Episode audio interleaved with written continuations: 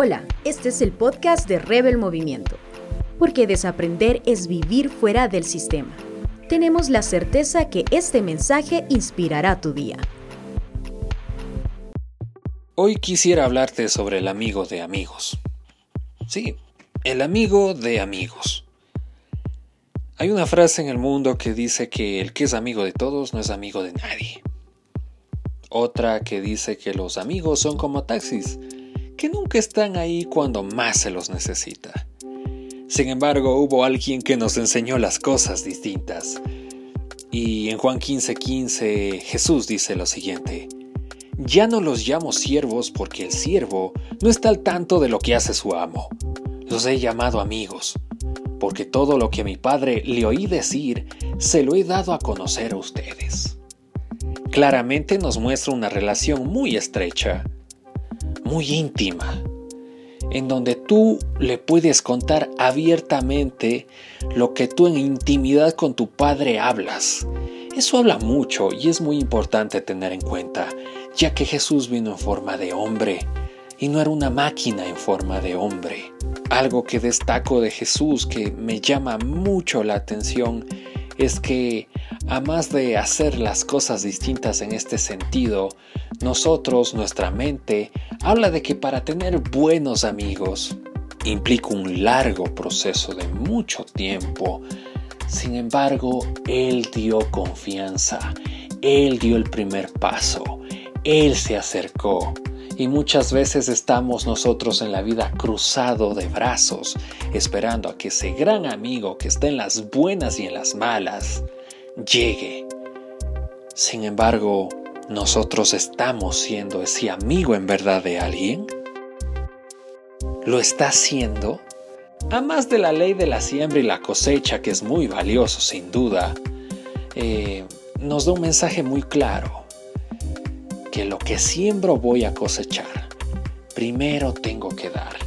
Y muchas veces, y en un 99%, eso se aplica en muchos aspectos en la vida. Y uno sin duda es el de las amistades. Con Dios aprendemos que no buscamos mejores amigos, olvídate de esa etiqueta, lo que buscamos son íntimos.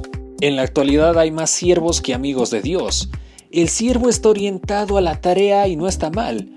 Una de las tantas formas de expresar gratitud a Dios es sirviéndolo. Pero si solo te enfocas a servir y no ser amigo, estás haciendo las cosas a medias. El amigo está orientado a la relación. El amigo conoce las emociones y el siervo no necesita saber eso. El conocer información sobre alguien no te hace su amigo, por ejemplo, tú conoces el presidente de tu república, tú conoces de alguna estrella del cine, conoces al mejor jugador del mundo. La gente confunde con que recopilar información te hace o te genera un grado de mayor intimidad con alguien. Y aquí queda en evidencia. Podremos conocer información de nuestra estrella de cine favorita, pero sin embargo, tal vez él ni siquiera sepa de nuestra existencia.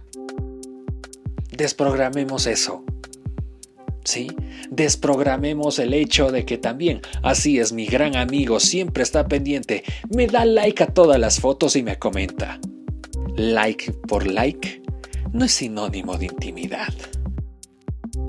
El amigo está orientado a conocer los secretos y las emociones de la otra persona. Y sobre todo, el tema de que si yo confieso secretos a alguien, a un amigo en verdad, estoy mostrando vulnerabilidad. De que en esa persona, cuando yo le confiese y le abra mi corazón, le cuente lo que está sucediendo en mi vida, con una piedra en cada mano, sino con los brazos abiertos. Una persona que está en las buenas y en las malas, en verdad.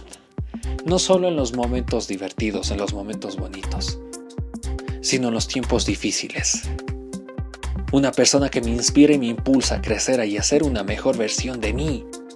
Pero no solo con palabras de impulso, sino tomando la fuente que es Cristo.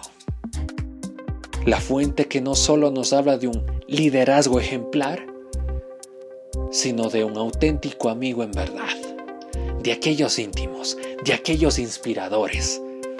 No confundamos el hecho de que porque me siga o me deje de seguir, o que esté pendiente a todas mis redes sociales y me dé un like, un me encanta, que comente, eso no quiere decir que sea íntimo. No confundamos con lo que muchas veces estas plataformas, y ojo, no estoy en contra de ellas, pero muchas veces su lenguaje pueda confundir la esencia de lo que es un amigo en verdad. A veces complicamos todo. Hacemos un trámite tan burocrático para llegar a generar intimidad con alguien. Ser íntimos es distinto. Más que un estricto perfil como a veces complicamos las cosas, es aquella persona que está constante ahí. Pero, para que llegue esa persona a nuestras vidas, nosotros tenemos que ser el íntimo de alguien.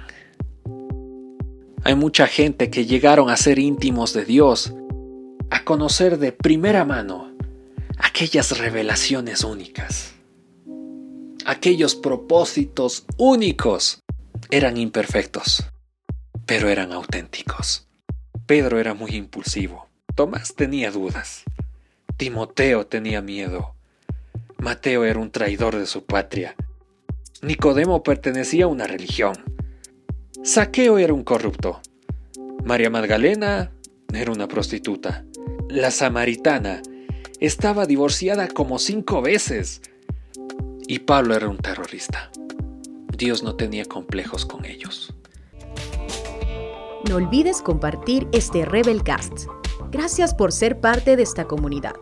Recuerda que puedes conocer más contenido en nuestras cuentas en Instagram, Facebook, YouTube e Instagram TV.